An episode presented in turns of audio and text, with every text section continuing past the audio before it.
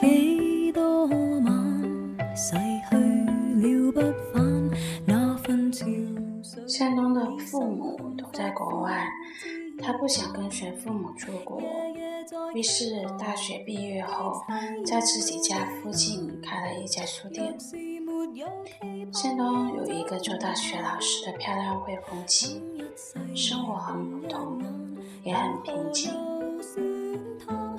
向东从小就喜欢攀岩，有段时间他喜欢上了攀岩，经常到山上攀岩。向东的未婚妻也很忙，没时间照看书店，于是向东决定找一个人来打理他。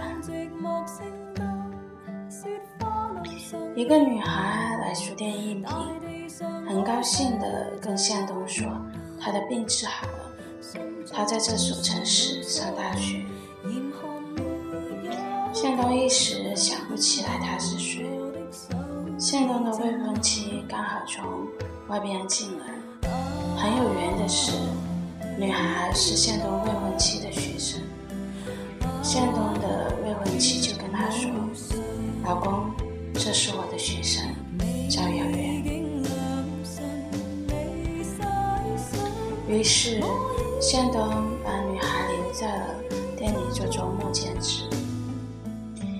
遥远从那天开始，每个周末到书店上班，可他几乎终日沉默。有时候不是周末的时候，他也会来，也不提多要工资的事。倒是向东经常会多给他一些钱，有时候遥远推辞不过，也就收下了。有一次，向东提前从外地回来，发现未婚妻竟然和别的男人在自己家里缠绵，他羞愤交加，扔掉了所有准备结婚用的东西，日日酗酒，变得狂暴易怒。连家人都疏远了他，生意更是无心打理。不久，他就大病一场。那段时间里，遥远一直守在向东身边，照顾他，容忍他酒醉时的打骂，更独立撑着那片摇摇欲坠的小店，而且每天还要在店里完成学校的作业。遥远雷的。骨瘦如柴，可眼里总跳跃着身材。半年之后，向东终于从阴影走出来，对遥远做的一切，向东非常感激。他跟遥远说自己不需要钱，这店送给遥远，愿意留愿意卖都随便他。可是遥远执意不要，最后向东只好宣布遥远是一半的老板。在遥远的帮助下，向东又慢慢的振作精神。他把姚远当作是至交的好友，掏心掏肺的对他倾诉。他依然是沉默的听着。向东不懂姚远在想什么，他只是需要一个耐心的听着而已。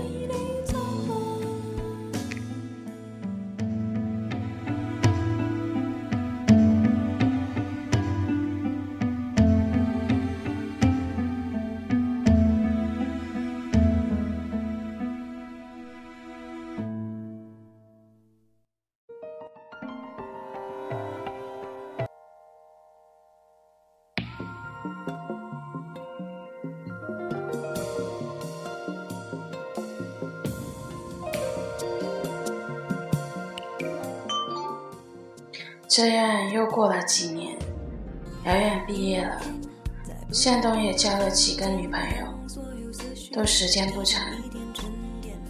向东跟遥远说他找不到感觉了，遥远也一直是单身。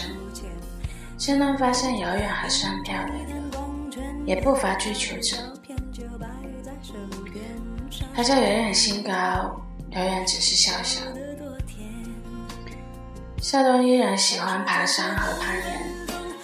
每次心情不好，向东都会叫遥远陪他去爬山。有一次爬山，向东在一块很陡的巨大山石上攀岩掉了下来。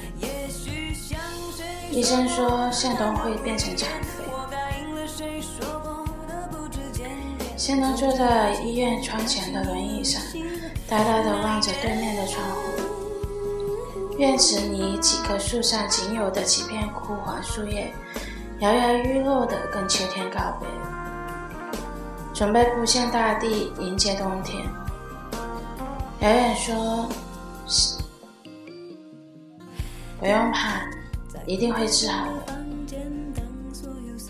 向东的父母回到中国。把向东接走了。他们说，国外可以治好他的腿。姚远非常开心。向东走之前，把店的一切正式交给了姚远。这一次，姚远没有反对。他说：“我为你保管，等你回来。”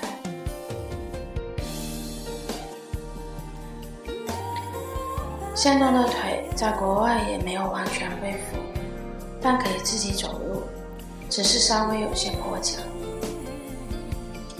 向东留在了国外，帮父母打理餐厅。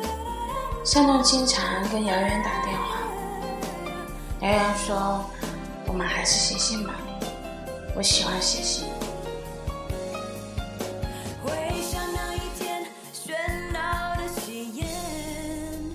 于是，向东写信跟姚远说。在异国他乡漂泊的日子很苦，可是，在这苦里，他却拥有了开阔的眼界和胸怀。过去种种悲苦都云淡风轻，他觉得无论疾病或健康，贫穷或富裕，如意或不如意，都已改变不了他的心境。他特别感谢遥远在那段灰暗的日子里。对自己的照顾。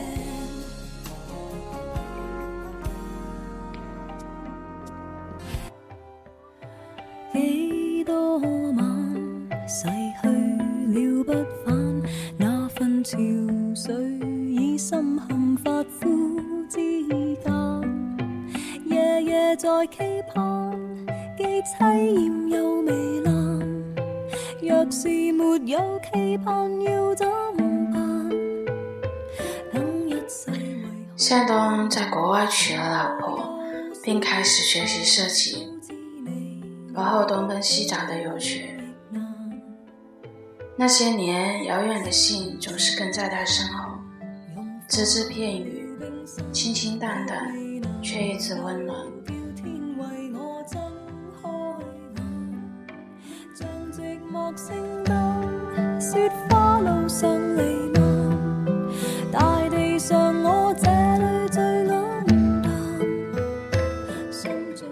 又过了三年，向东想是时候回去看看了。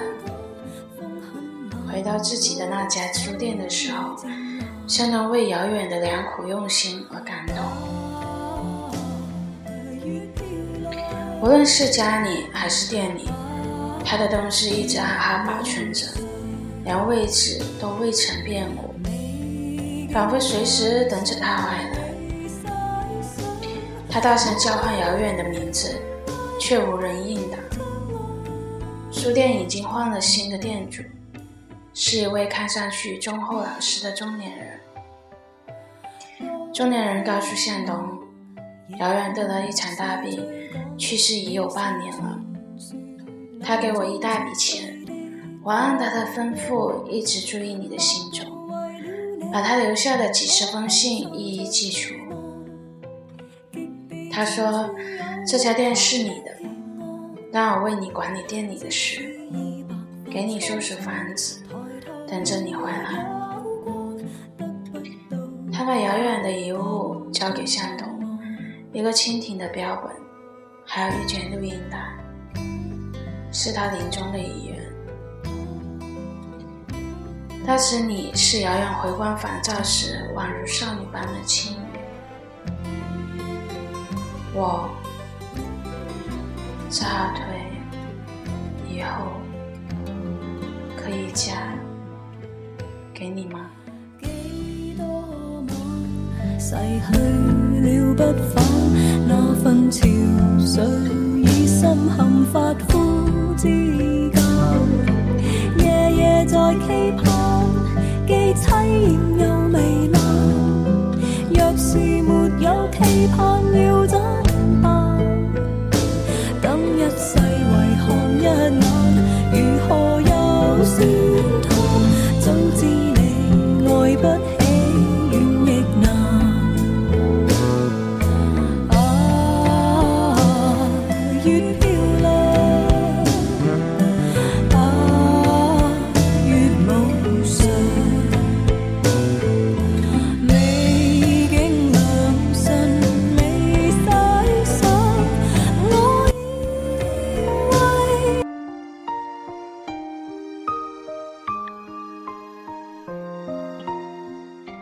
有一个叫遥远的女孩，生活在一个遥远的城镇。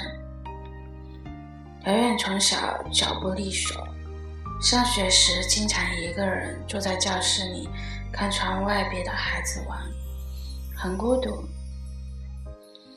女孩升三年级的那年夏天，学校来了一群交换生，其中有一个比女孩大五岁的初中生，他叫向东。很快和一群孩子打成一片，带着一群孩子爬山、跳水，晒得很黑，笑得很开心。他跟别人不同的是，他注意到了坐在教室里的遥远。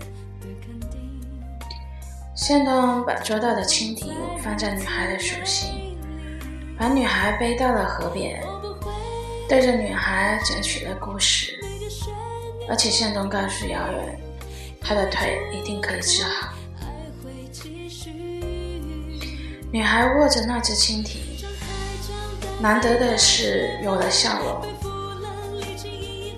夏天要结束的时候，向东要离开了，遥远泪眼汪汪的送向东，还在向东耳边小声的说：“我治好腿以后，可以嫁给你吗？”向东点点头。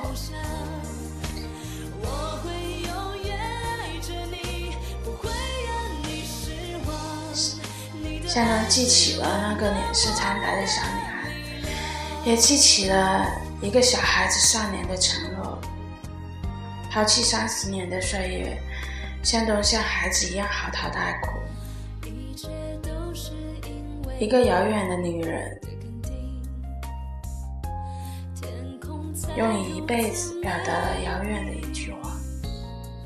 我不会忘记每个瞬间和呼吸，因为祝福，爱会继续。